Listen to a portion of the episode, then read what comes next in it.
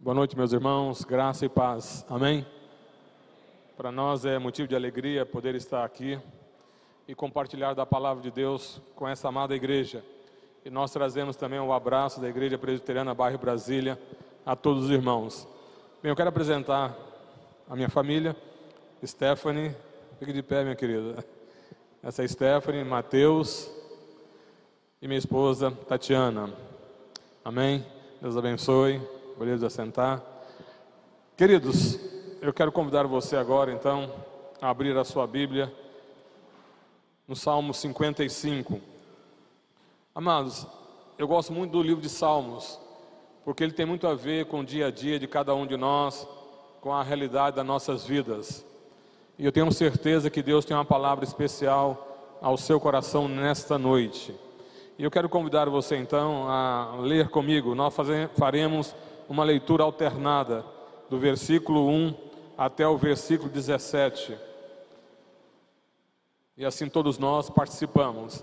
Certamente, quando você saiu da sua casa, você não veio para assistir o culto, mas veio para participar do culto.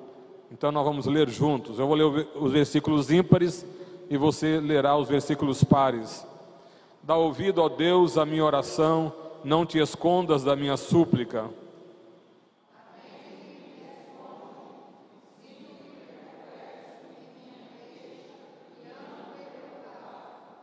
Por causa do clamor do inimigo e da opressão do ímpio, pois sobre mim lançam calamidade e furiosamente me hostilizam.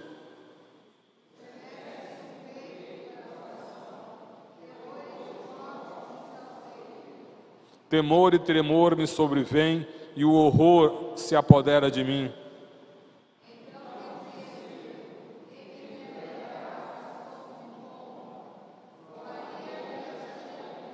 Eis que fugiria para longe e ficaria no deserto.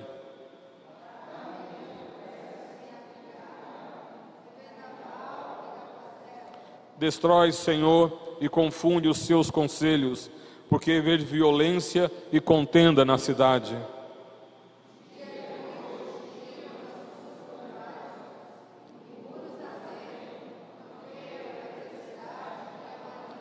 Há destruição no meio dela das suas praças não se apartam a opressão e o engano.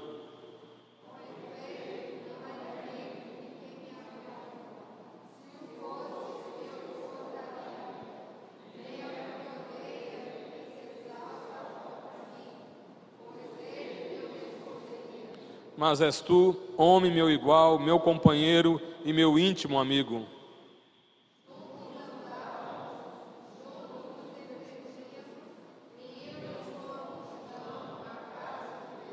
A morte os assalte e vivam os desçam a cova, porque há maldade nas suas moradas e no seu íntimo.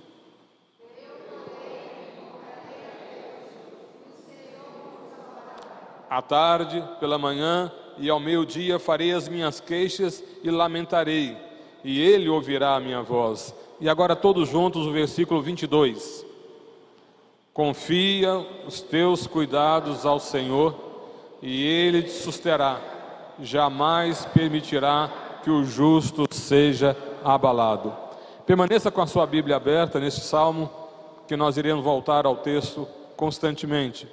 Eu gostaria então agora de convidar você a fechar os seus olhos e nós iremos orar mais uma vez. Pai, nós te exaltamos, nós te glorificamos por esta noite, pela misericórdia do Senhor que tem se renovado sobre as nossas vidas. E rogamos-te, ó Pai, que o Senhor continue a falar. O Senhor já tem falado através das orações, do louvor, da leitura da palavra, e agora, quando será ministrado, ó Deus, que o Espírito do Senhor ilumine as nossas mentes, os nossos corações, para que não venhamos somente a entender, a compreender, mas a aplicar a tua palavra ao nosso viver. Faça isso, ó Deus, para a glória do teu nome, para o teu louvor. É o que nós pedimos em nome de Jesus. Amém. Amados, este é um salmo de Davi. Eu creio que talvez alguns já tenham conhecimento desse salmo. E esse salmo é uma oração. E aqui já derruba uma tese aí propagada, ou seja, uma heresia, de que homem de Deus, mulher de Deus, não passam por problemas. é o que a teologia da prosperidade ensina. Você não enfrentará dificuldade, não enfrentará doenças, e a sua vida será sempre um mar de rosa. E aqui nós temos a oração de um homem de Deus, de Davi. E a oração dele revela muito aquilo que está passando no seu coração. E talvez, meu querido, minha querida, esta oração tem muito a ver com a sua vida. Talvez em algum momento da sua história você fez uma oração parecida com a oração deste homem. Se não percebam, vejam, ele diz: Dá ouvido, ó Deus, à minha oração, não te escondas da minha súplica. Então aqui ele clama, ele roga, ele suplica ao Senhor. É como se ele gritasse diante de Deus para que ele atendesse a sua carência e a sua necessidade. E como está o seu coração? O que passa no seu interior? E ele no versículo 2 ao versículo 4 e 5, ele vai revelar como está o seu mundo interior. E talvez, meu irmão, minha irmã, amado visitante, seja idêntico ao seu mundo interior hoje. Se não percebam, o versículo 2 ele diz: Atenda-me e responda-me, sinto-me perplexo em minha queixa e ando perturbado. Então ele diz primeiro que está perplexo, e depois ele diz que está perturbado, ou seja, diante da dificuldade, diante da sua luta, ele está indeciso, ele está espantado com aquilo que ele enfrenta, e ele diz ainda: perturbado, ou seja, abatido, aflito, desorientado. E quantas vezes, meu irmão, minha irmã, diante de uma dificuldade, diante de um problema, você também enfrentou essa situação? Você ficou abatido, ficou desorientado, você ficou indeciso, não conseguia ver uma luz no final do túnel, não conseguia coordenar os seus pensamentos para tomar uma decisão que pudesse ser coerente, que pudesse ajudar a você a sair daquela crise, a sair daquela dificuldade. Então percebam que o Salmo, o livro de Salmos tem muito a ver com a minha vida no dia a dia, tem muito a ver com a sua vida no dia a dia. E ele continua ainda. Ele não só estava perturbado, ele não só estava perplexo, indeciso, espantado diante da sua luta, diante da sua crise, mas ele continua dizendo: a razão por causa do clamor do inimigo e a opressão dos ímpios. Mas olha o versículo de número 4 e versículo 5. Ele diz: Estremece-me no peito o coração, terrores de morte me salteiam, temor e tremor me sobrevêm e o horror se apodera de mim. A crise era tão grande nesse mundo interior deste homem de Deus, que ele chega a dizer que o horror tomou conta do seu coração. Eu não sei se você já chegou a este ponto na sua história, ou mesmo hoje, eu não sei se você vive essa mesma realidade, mas certamente são realidades que cada um de nós está sujeito enquanto vivermos aqui. Agora, a pergunta que surge é: o que causou tanta perplexidade? O que causou tanta perturbação? O que causou ao ponto dele dizer que o horror havia tomado conta do seu coração? Então aqui nós vamos ver, perceber na sua oração que ele começa então a falar, ele começa a mencionar as razões pelo qual o seu coração, a sua alma estava perturbada, aflita, ansiosa. Se não percebo, meus irmãos, observem aí o que ele começa a dizer. Olha o versículo 9, ele diz: Destrói, Senhor, e confunde os seus conselhos, porque vejo violência e contenda na cidade. Então aqui ele diz que uma das razões da sua perturbação, da sua perplexidade, uma das razões do horror tomar conta do seu coração era a violência que reinava na sua cidade. E eu pergunto, é diferente dos nossos dias de hoje? Você que é pai, você que é mãe, quantas vezes você ficou preocupado com o filho, com a filha que saiu para ir para a escola ou pediu para ir ao aniversário e fica aquela preocupação: como será a volta, como será o dia a dia dos nossos filhos. Porque sempre nós imaginamos que a violência, o máximo que ela pode chegar é na porta do vizinho, mas nunca a nossa casa. Mas nós sabemos que essa não é a verdade. Todos nós estamos sujeitos a ter essa dificuldade, esse problema. Então era algo que perturbava este homem de Deus, a violência que reinava na sua cidade. E amados, não pensem que é somente no Pará, Goiás, mas nós vemos que a violência é algo real no Brasil, e não somente no Brasil, mas é real em todos os lugares deste mundo. A violência é algo que está sempre tentando chegar até a nossa porta. Homens maus, para tentar nos destruir, para tentar tirar a nossa paz. Eu lembro que quando eu fazia o curso de missões nos Estados Unidos, uma cidade bem próxima, uma jovem, uma criança na verdade, de seis anos, havia desaparecido. E houve então aquele movimento todo ali nos Estados Unidos em busca dessa criança. E depois foi encontrada. O próprio vizinho havia sequestrado, estuprado e matado aquela criança. Então esse problema não é só no Brasil, é algo que alcança todo mundo. E isso certamente, querido, eu sou pai, você que é pai, você que é mãe, certamente isso também te deixa preocupado. Isso perturba também o seu coração. Em alguns momentos, talvez, deixa você perplexo em ver tantas coisas ruins acontecendo. Mas não é somente isso que perturbou o coração deste homem. Ele continua falando, ele diz: dia e noite giram nas suas muralhas, e muro adentro campeia a perversidade e a malícia. Nós vivemos num país onde vemos aí essa luta constante entre o mal e o bem, entre aqueles que querem aprovar leis que são totalmente contrárias ao que as Escrituras nos ensinam a moralidade, o respeito, a tradição judaica cristã. Essa é a luta constante que nós enfrentamos. Leis, por exemplo, querem proibir dos pais de disciplinar os seus filhos. Outras leis que você conhece, sabe, que tentam aprovar, como aconteceu na própria Argentina, a questão do aborto. Agora, com o novo governo dos Estados Unidos, a respeito do aborto, e a informação que eu tive é: a mãe tem o direito, até um mês antes do nascimento da criança, de abortar. Então, amados, são violências contra a criança, contra o ser humano.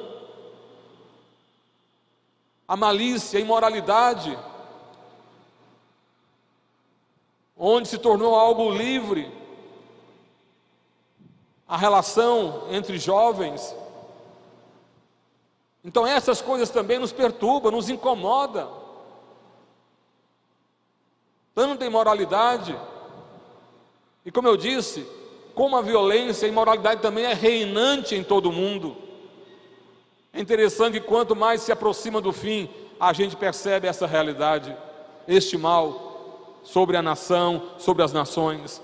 Mas não é somente a violência, não é somente a imoralidade que perturbou o coração deste homem, ele continua ainda falando, meus queridos, ele continua ainda citando, ele diz ainda no versículo 11: há destruição no meio dela, das suas praças não se apartam a opressão e o engano, violência, imoralidade, opressão, engano, é o que nós vemos também no nosso dia a dia, onde as pessoas querem sempre levar vantagem, a desonestidade, para muitos é algo normal.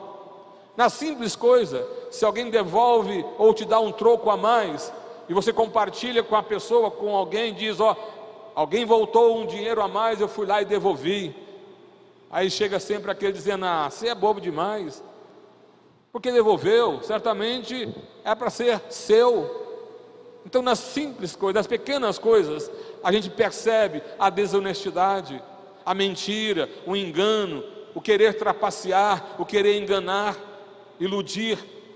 E isso em todas as áreas, queridos.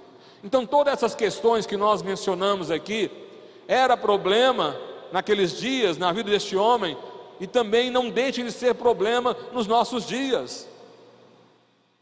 É algo que perturba, se você é um homem de Deus, temente ao Senhor, uma mulher temente ao Senhor, certamente a violência, a malícia, a opressão, o engano, todas essas coisas nos incomoda. Incomoda muito ainda. Então eu creio que essas coisas perturbou o coração deste homem. Mas eu creio que houve um problema maior. Eu creio que houve algo maior que foi a causa principal da perplexidade, da opressão, da perturbação, do horror no coração deste homem. E está aqui no versículo 12, quando ele diz: Com efeito, não é inimigo que me afronta, afronta. Se o fosse, eu o suportaria. Nem o que me odeia, quem se exalta contra mim, pois dele eu me esconderia. Alguns teólogos creem que neste momento ele está falando a respeito da perseguição que ele sofreu daquele rei que nós conhecemos. Mas ele não está falando, acredito eu, como também a maioria dos teólogos, creem que o problema aqui era a relação dele com Absalão. Os irmãos conhecem muito bem a história de Davi com Absalão. Absalão, Davi era rei de Israel nesse momento da história, e Absalão quis o lugar do pai e tentou fazer um motim para tirar o pai do governo. E Davi, sabendo desse trama, dessa armação, ele teve que fugir para não ser morto. Então, queridos, eu creio que esta foi a maior decepção que este homem teve. Eu sei que a violência, a malícia, a impureza, a opressão, o engano, era algo que incomodava este homem de Deus, mas certamente o maior problema que ele enfrentou foi dentro de casa. O maior problema que ele enfrentou foi na sua própria família, foi na relação sua com seu filho. E amados irmãos, esse tem sido o maior problema que nós temos enfrentado nos dias de hoje.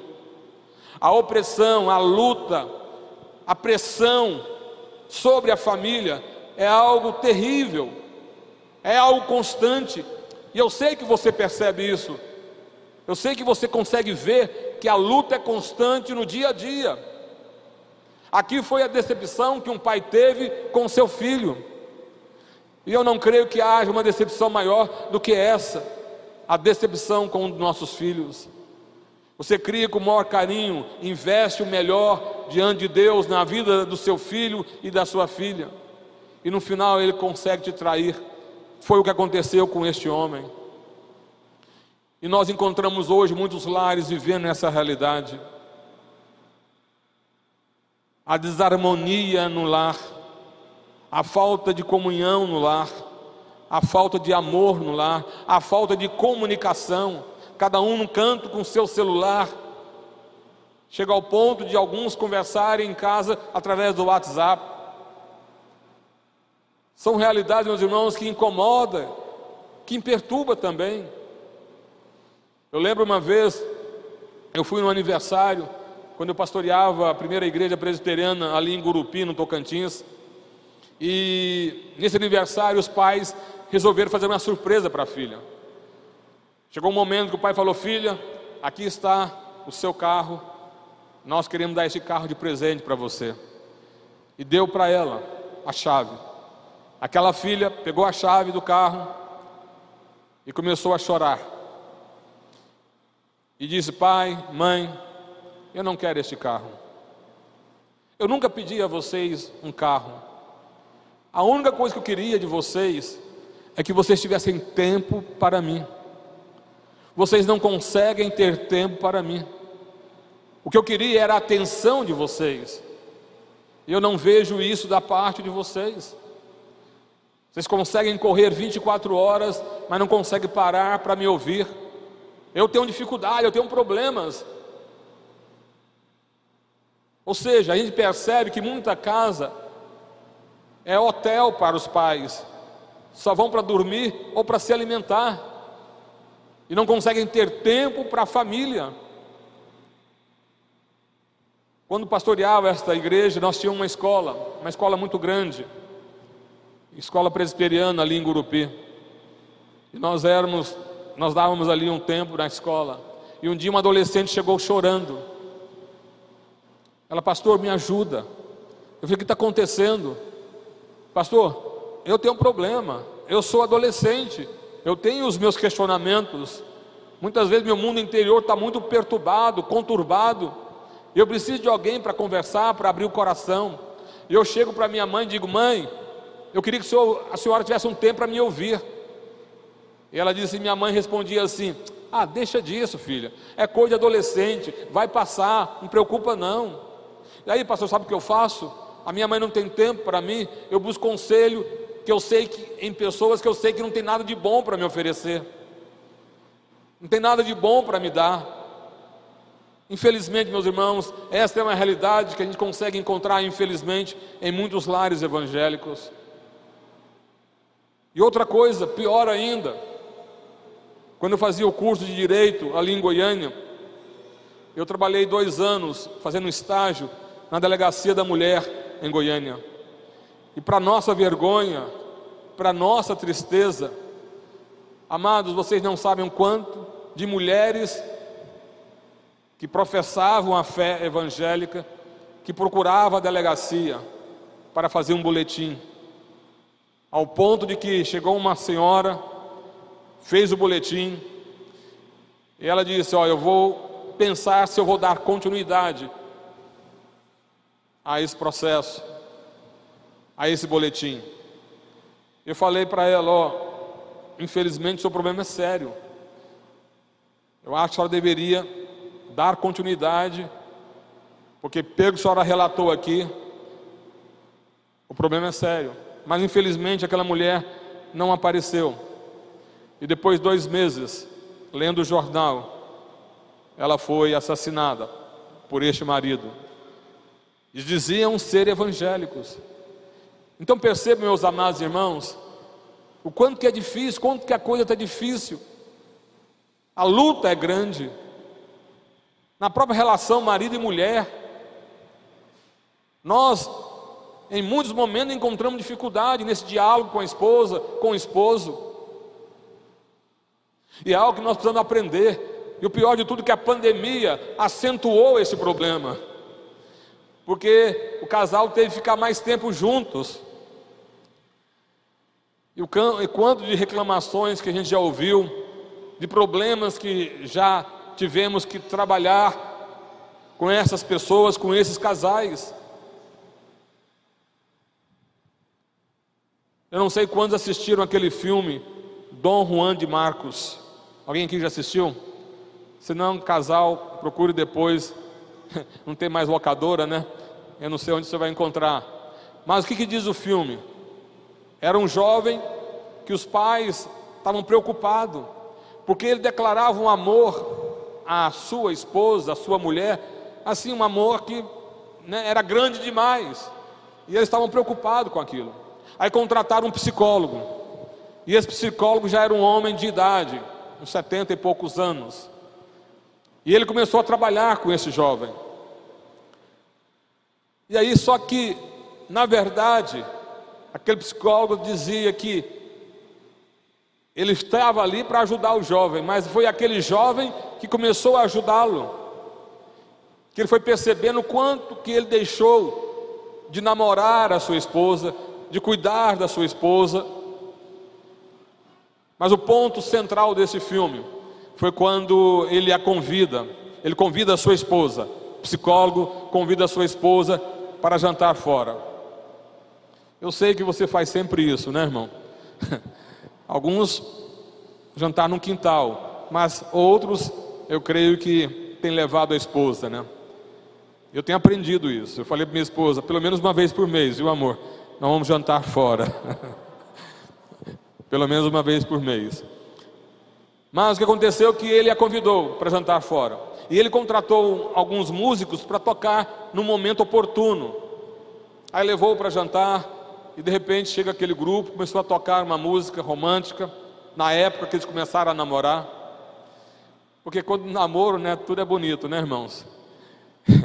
Os irmãos conhecem aquela história, né, quando eles estão lá na praça namorando, coisa mais bela.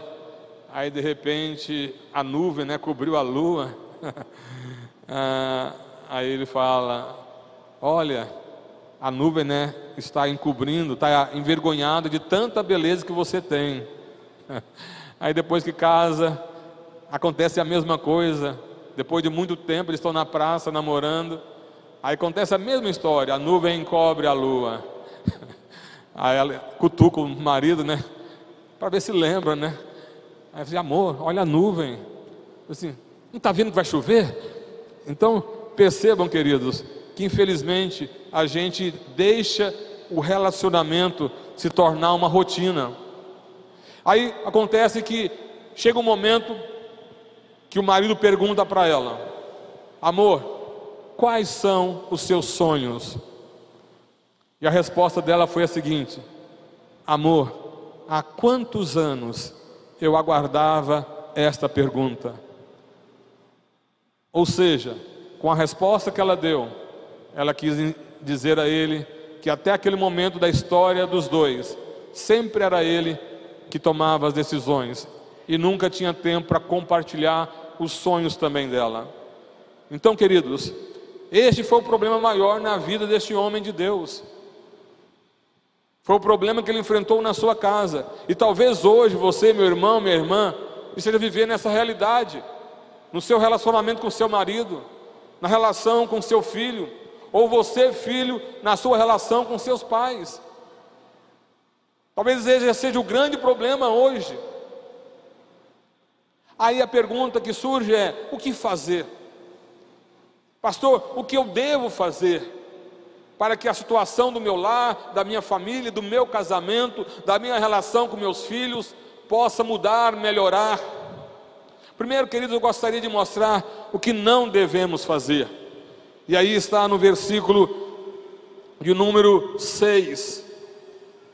Olha o que o salmista pensou em fazer quando se deparou com toda essa situação que já mencionamos. Ele disse: Então disse eu, quem me dera asas como de pomba, voaria e acharia pouso, eis que fugiria para longe e ficaria no deserto. Este homem, diante da crise que ele estava vivendo, da perplexidade, da perturbação, do horror, em razão de tudo que nós já compartilhamos aqui, ele pensou em fugir. Ele queria estar longe daquele lugar, daquela situação. E eu pergunto a você: não é isso que passa em nossa mente? Se a crise no casamento é muito grande, pensamos então que a separação é o melhor. Temos que fugir e não enfrentar o problema, e não confrontar o problema. Sempre procuramos o caminho mais fácil. Lá fora, o que é que nós vemos? Pessoas que acabam desistindo da vida. A crise chegou, bateu na porta.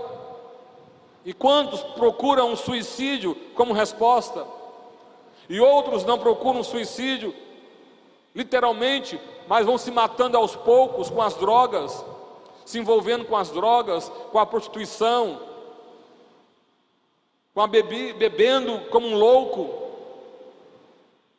Isso é uma forma de fugir. Mas o drogado sabe que quando termina o efeito da droga, ele continua com o problema, aí ele continua a se envolver com as drogas. Aquele que vive bebendo, é porque percebe que quando acaba o efeito da bebida, o problema continua ali.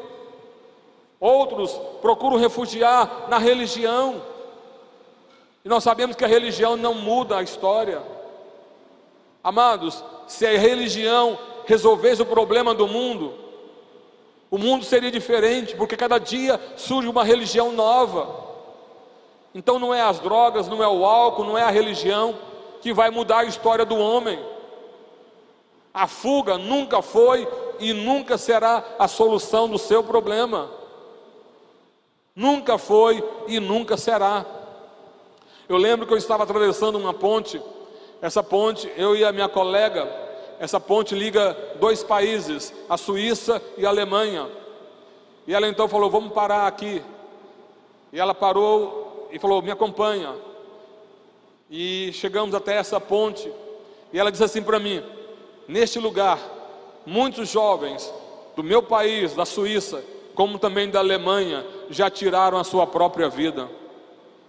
E aí então eu perguntei a ela, já sabendo o motivo, a razão. Mas perguntei a ela qual é a motivação, a razão dos jovens aqui tirarem a sua própria vida. E ela então respondeu: O meu país é um país rico, a Alemanha é um país rico. Então tudo que nós desejamos, nós obtemos. Dinheiro nós temos, drogas nós temos, sexo aqui é tudo livre. Se eu quero viajar, eu vou viajar. Inclusive eu a conheci no Brasil.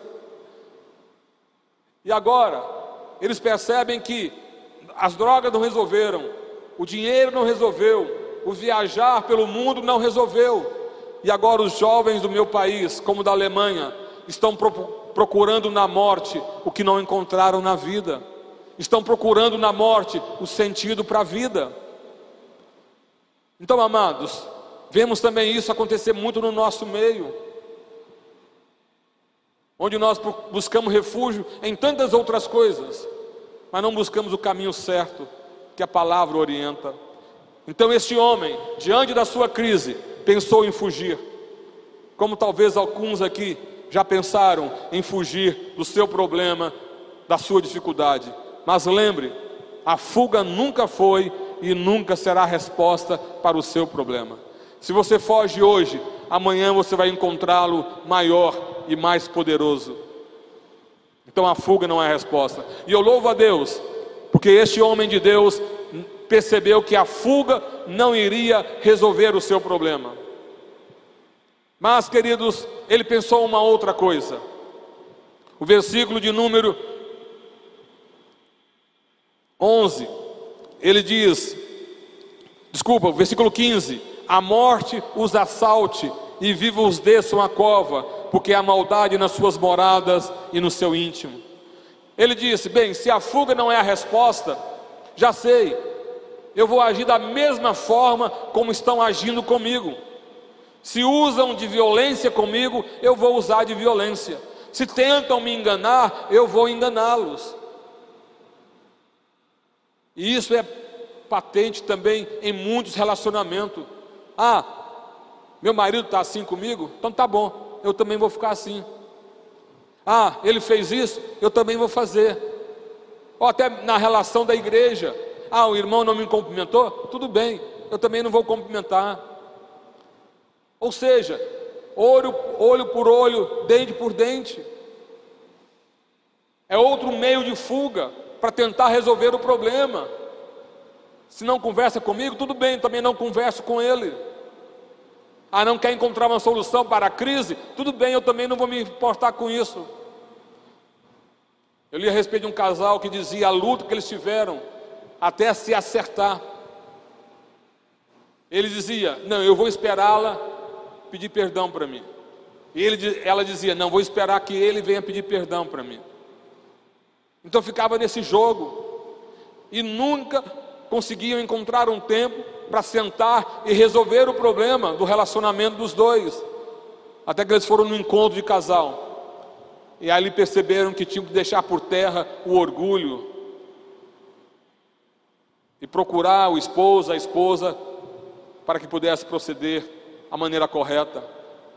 Quando eu fui pastor em Cuiabá, eu tinha um presbítero que ele dizia o seguinte: Pastor Jurandir, quando eu tenho uma crise com a minha esposa,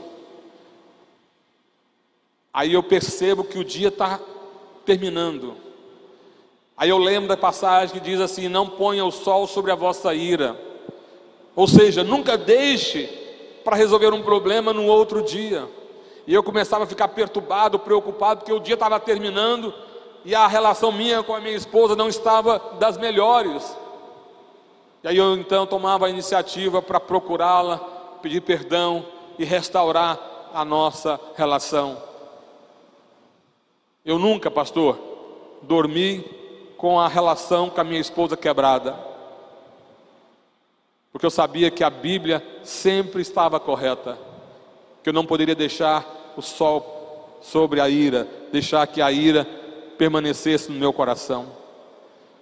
Então, meus queridos, o salmista pensou em fugir e viu que a fuga não era a resposta. Pensou em vingar em agir da mesma forma como agiam com ele, e ele viu também que não era a resposta. E aí você pergunta: qual é a solução, pastor? Qual é a resposta para o meu problema, para a minha crise, para a minha dificuldade? Amados, já estamos terminando. O versículo 16 e 17 vai nos dar a resposta. A resposta que você sabe, que eu sei, que nós sabemos. Eu, porém, invocarei a Deus e o Senhor me salvará. À tarde, pela manhã e ao meu dia farei as minhas queixas e lamentarei, e Ele ouvirá a minha voz. Eu, porém, invocarei a Deus. Amém, igreja? Amado, a solução para o seu problema está em Deus. Tiago, quando ele escreveu a sua epístola, primeiro ele diz: Irmãos, tem de grande alegria quando passardes por tribulações.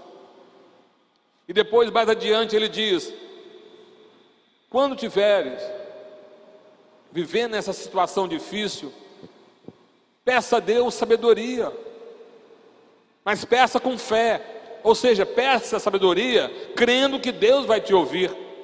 E amados, essa é a lógica. Se eu estou com dificuldade, se eu estou em crise, o que eu tenho que fazer é: Deus, me dê sabedoria. Pai, a minha relação com meu filho, com minha filha está quebrada. Ou de repente o filho chega e fala: Pai, eu acabei me envolvendo com as drogas. Ou a filha diz: Ó oh, pai, no namoro eu engravidei. Amado, é neste momento de luta, de crise, que nós temos que fazer esta oração.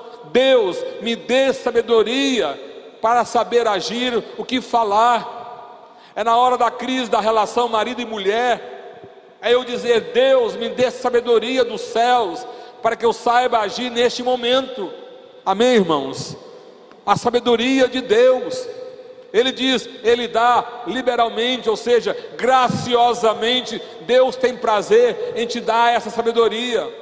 O interessante é que tem, o texto tem a ver com aquela palavra de Deus para Salomão. Salomão pediu a quê? A Deus sabedoria para governar. Então, meu amado, minha amada, a resposta para a sua crise, a resposta para a sua dificuldade, está na comunhão com Deus, na sua relação com Deus. Olha o que diz o texto: invocarei o Senhor tarde, manhã e meu dia. Primeiro, ele revela que a comunhão com Deus é 24 horas, meu irmão. A comunhão com Deus é em todo momento, em toda hora. Eu posso orar dirigindo, é claro que eu não preciso fechar os olhos. Eu posso orar quando eu estou fazendo os meus afazeres no trabalho. Eu posso orar, a irmã pode orar quando está no seu dia em casa, ou na faculdade, ou na escola. Podemos em todo tempo buscar ao Senhor, clamar ao Senhor, direção, misericórdia, libertação, transformação, mudança. Quando ele diz pela manhã, à tarde, meu dia, ele quer dizer a comunhão com Deus é 24 horas, a minha relação com Deus é em todo tempo, em todo momento. Eu não sou cristão apenas quando estou aqui entre quatro paredes. Eu sou cristão quando estou na faculdade, quando eu estou na escola, quando eu estou no meu trabalho. Em qualquer lugar que eu esteja, eu tenho vida com Deus, comunhão com Deus, relacionamento com Deus. E ainda mais, queridos, olha o que ele diz no final do versículo 17: E ele ouvirá a minha voz. Ele não tinha dúvida nenhuma que o Senhor estava ali para ouvir o seu clamor, para ouvir a sua oração. E assim também Deus é com você, meu irmão. E nós temos que estar aberto para a resposta de Deus. Nem sempre a resposta de Deus é aquilo que nós esperamos, mas sempre, guarde isso, sempre será o melhor. Os irmãos lembram daquela história quando Jesus multiplicou os pães e os, os homens queriam transformá-lo em rei. E Jesus então saiu e foi para o monte, dispensou os discípulos para atravessar o mar da Galileia e foi para o monte, porque Jesus não queria ser rei da comida, ele queria ser rei do coração dos homens, rei no casamento dos homens, rei na indústria, na empresa dos homens, ele queria governar ele não queria ser rei da comida, do dinheiro. Mas o que acontece é que quando os discípulos estavam atravessando o mar da Galileia, o Senhor Jesus percebeu que eles estavam tendo um perigo, passando por um problema no meio do mar. E a Bíblia fala que ele desceu, andando sobre as águas, e chegou diante deles. Eles viram aquele vulto e assustaram. E perguntou: Quem és? Ele disse: Sou eu. E a Bíblia fala que Jesus entrou no barco, as coisas acalmaram e Jesus levou a eles a um porto seguro. Mas o que chama atenção aqui, depois você pode ler lá no Evangelho de João, é que quando a multidão foi procurar Jesus, eles encontraram o que? Apenas um barquinho na beira do mar. Não estavam nem os discípulos, nem Jesus. Ou seja, quando os discípulos foram pegar o barco para ir para o outro lado do mar da Galileia, o que eles fizeram? Deixaram um barquinho para Jesus. Quando Jesus terminar de orar, ele vai pegar o barquinho e vai ao nosso encontro. Só que ele é Deus, ele é soberano. E ele foi andando sobre as águas. E é assim que nós fazemos também. Nós deixamos um barquinho para Jesus. Senhor, o meu problema é esse. A minha dificuldade é essa. Mas para que o Senhor resolva o meu problema, o Senhor tem que usar este barquinho. O Senhor tem que vir desta forma. Queridos, o nosso Deus é um Deus que surpreende. Amém? É um Deus que não está preso, né, a um ensaio de experiência, Ele é livre, Ele é soberano, Ele é Senhor, então Ele sabe o melhor caminho, o melhor jeito de chegar na sua vida. Sabe por que você se decepciona muito nessa espera? É porque você já planejou, você já determinou a maneira como Ele vai agir com o seu problema. Amado, Ele é Deus, não o nosso servo, Ele é Senhor.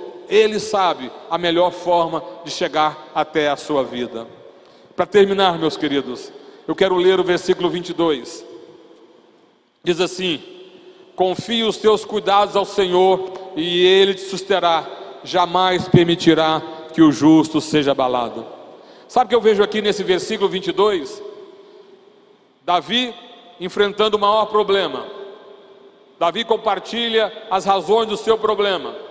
Davi pensa em fazer muitas coisas para resolver o problema, mas Davi percebe que a solução do seu problema está em Deus, em quebrantar-se diante do Senhor, em buscar a Deus, sair do comodismo, sair da zona de conforto e dobrar diante de Deus, jejuar, orar, buscá-lo nas madrugadas, buscá-lo em todo o tempo. E aí então, queridos, a pergunta é: será que vale a pena? Será que vale a pena jejuar? Será que vale a pena orar? Será que vale a pena eu vir aqui participar de uma vigília? Será que vale a pena ler a palavra?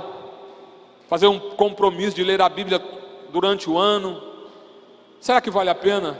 Amados, eu vejo aqui o testemunho do salmista. Eu imagino aqui Davi entrando na sinagoga, chegando na frente e dizendo: Irmãos, todos vocês conheceram os meus problemas, Todos vocês acompanharam a minha luta, todos vocês conheceram as minhas dificuldades, mas eu quero dizer a vocês que diante dos meus problemas, eu busquei ao Senhor, eu confiei no Senhor, eu andei na presença do Senhor, e agora eu posso dizer para vocês: confia os teus cuidados ao Senhor, e Ele te susterá, jamais permitirá que o justo seja abalado. Esse será, meu irmão, esse será, minha irmã, o seu testemunho. Diante do problema que você enfrenta hoje, que está aí apertando o seu coração, diante dessa luta que você enfrenta, jovem, adolescente, senhor, senhora.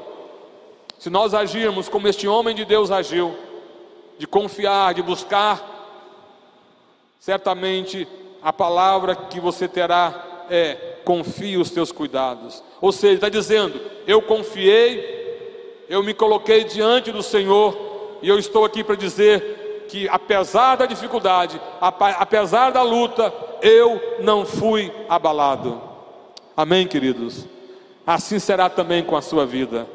E eu termino com um testemunho pessoal.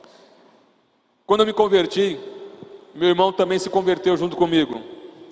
Eu tinha 14 anos mais ou menos, isso há pouco tempo atrás, e meu irmão tinha 13 anos.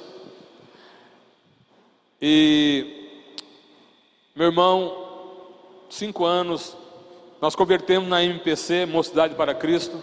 Depois de um ano sendo discipulado, nós fomos para a igreja presbiteriana Maranata, em Goiânia, e ali fomos batizados. Mas cinco anos depois, meu pai faleceu. Só que antes de meu pai falecer, eu fui ao hospital, ele estava na UTI. Na verdade, minha mãe estava saindo para ir ao hospital, perguntou, Júnior, você não quer ir comigo ao hospital? Eu disse, ah, eu vou. Aí chegando lá, minha mãe entrou no hospital, na UTI, saiu, eu entrei. E eu aproveitei então mais uma oportunidade, preguei o evangelho mais uma vez para meu pai. Até então, toda vez que eu pregava, ele achava bonito, mas que lindo, filho. Mas nunca tomava uma decisão. Mas ali na UTI, eu falei de Jesus novamente para ele, perguntei se ele queria aceitar Jesus. Como ele estava com o aparelho na boca, no nariz, ele não tinha como falar. Eu falei, pai, se o senhor quer aceitar Jesus, se o senhor reconhece que é um pecador, que Jesus morreu pelo Senhor e ele pode dar uma vida nova, o senhor levante a mão que eu vou orar pelo Senhor.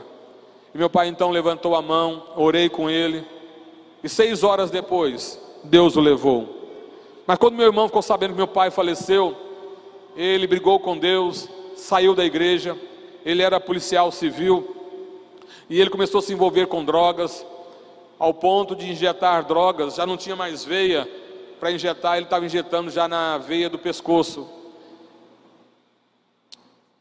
E eu orava, como eu faço parte de uma família pequena, de 11 irmãos apenas, e a, naquele momento somente eu e meu irmão era evangélico, todo mundo falou: Ó, oh, você tem que resolver o problema. E o meu problema foi que eu achei que eu teria que resolver o problema. E comecei a carregar aquele peso. Aí um dia eu falei: Ah, não aguento mais. Eu não aguento mais de ver meu irmão assim. Meu irmão saía de moto, batia a moto, vinha andando, vinha de táxi. Enfim, muitas coisas passaram. E ali todo mundo, Júnior, você tem que resolver. Aí um dia eu fui para casa de uns irmãos, de um presbítero da igreja. Falei, irmãos, vamos orar. Porque eu não suporto mais o que eu estou vendo em casa. Meus pais se acabando, meus irmãos também. E ver meu irmão nessas, na droga. Aí nós oramos ali. E aí então eu falei, Deus, eu não aguento mais. Eu não consigo mais carregar este peso eu vou entregar, eu entrego em tuas mãos. Eu tentei resolver, eu tentei dar uma solução, mas hoje eu declaro, eu entrego em tuas mãos. O problema agora é do Senhor. Queridos, naquele momento, eu ouvi claramente Deus dizendo: agora eu vou agir. Ou seja, enquanto eu tentei resolver o problema, Deus falou: eu vou esperar que ele perceba que ele não tem condições de resolver. É algo que foge do seu domínio. E naquele momento, querido, eu entreguei. Quando eu voltei para casa, já era quase 11 horas da noite, meu irmão veio em minha direção. E ele fala assim: Júnior, deixa eu dizer uma coisa para você. Deus me falou que daqui um mês ele vai me levar. Hoje é sexta-feira. Segunda-feira eu quero ir para casa de recuperação havia uma casa, ainda há, chamada Movimento Jovens Livres, uma casa de recuperação evangélica. E nós conhecíamos os pastores de lá. E ele falou assim: Eu quero ir para lá. Aí eu procurei, entrei em contato com os pastores. Eles falaram: Não, pode trazer segunda-feira. Sábado e domingo ele ficou no apartamento da minha irmã, pediu para minha irmã sair. Aí pediu para que eu ficasse com ele no apartamento. Ele ficou a, o dia todo injetando droga, cocaína. Mas na segunda-feira de manhã, eu ouço o chuveiro, barulho do chuveiro, seis da manhã, era ele tomando banho. Aí ele sai do banheiro e fala: Júnior, vamos, eu quero ir para casa de recuperação. E assim nós deixamos ele na casa de recuperação. Passaram duas semanas ali, já não tinha mais droga, era só Bíblia, oração, comunhão com Deus, intimidade com Deus. Pessoas que iam lá para visitá-lo, para dar uma palavra, saíam de lá poxa, eu fui lá para dar uma palavra de Deus para ele, ele que me deu uma palavra de Deus para mim. Passaram duas semanas, ele passou mal ali na casa de recuperação, foi para o hospital, ficou alguns dias lá e voltou para a casa de recuperação. Faltando mais ou menos três dias para completar o mês, ele passou mal novamente, voltou para o hospital, fizeram um exame e disseram: ó, ele está com infecção hospitalar. E a infecção já não tem mais jeito. Quando completou 30 dias, estava eu e minha mãe no apartamento do hospital São Francisco, era próximo da rodoviária ali em Goiânia. Estava eu e minha mãe ali, de madrugada ele acorda gritando: sai, sai. E eu falei, irmão, o que aconteceu? Ele falou assim: não, eu tive um sonho. Eu sonhei que uma pomba estava pousando sobre mim. E eu fiquei assustado. Aí eu falei: não, deixa. É o Espírito Santo querendo te consolar, é o Espírito Santo querendo te renovar, te fortalecer. Naquele momento, meus queridos, meu irmão estava com 21 anos, ele começou a orar, e ele dizia: Deus, por favor, me leva, por favor, Senhor, eu não quero mais continuar vivendo, eu quero estar junto com o Senhor, eu quero estar na tua presença, por favor, Senhor, me leva, não me deixe ficar mais aqui, eu quero ir embora, eu quero estar junto contigo. E a voz dele foi sumindo, sumindo, e Deus o levou. Quando isso aconteceu, minha mãe, que não era cristã, ela virou para mim e falou: Esse Deus eu quero para a minha vida. Seu irmão, com 21 anos, ele revelou segurança, ele revelou certeza para onde ia. Eu quero esse Deus também na minha vida. E ali então minha mãe também aceitou Jesus e depois nós fizemos um discipulado com ela. Querido, a solução para a sua vida, a solução para a minha vida está nos pés do Senhor. Amém? Eu quero convidar você a se colocar de pé. Eu quero orar pela sua vida. Eu quero orar pela sua família. Eu quero orar pelo seu casamento. Eu quero orar pelos seus filhos. Pai, em nome de Jesus, nós te louvamos pela tua palavra porque a tua palavra é viva, a tua palavra é eficaz. Pai, em nome de Jesus, tu conheces o coração de cada um aqui nesta noite. Tu conheces, oh Pai, a necessidade do meu irmão, da minha irmã, do visitante. Aqueles que ainda não te conhecem, ó Deus, possam nesta noite se render aos teus pés. E aquele irmão, aquela irmã, aquela família que está em crise, em dificuldade, que essa palavra possa trazer mudança, essa palavra possa trazer milagre, que essa palavra possa trazer renovo, confiança, descanso no Senhor. Nós abençoamos a cada um em nome de Jesus. Amém.